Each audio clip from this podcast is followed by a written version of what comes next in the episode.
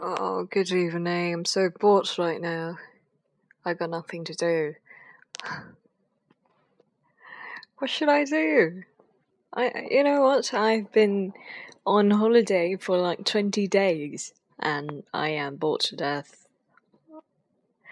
I read a lot of books and I played a lot of computer and I went shopping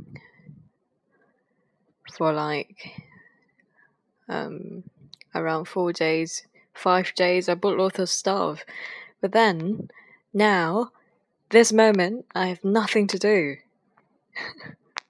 I want some something, someone to entertain me. What should I do?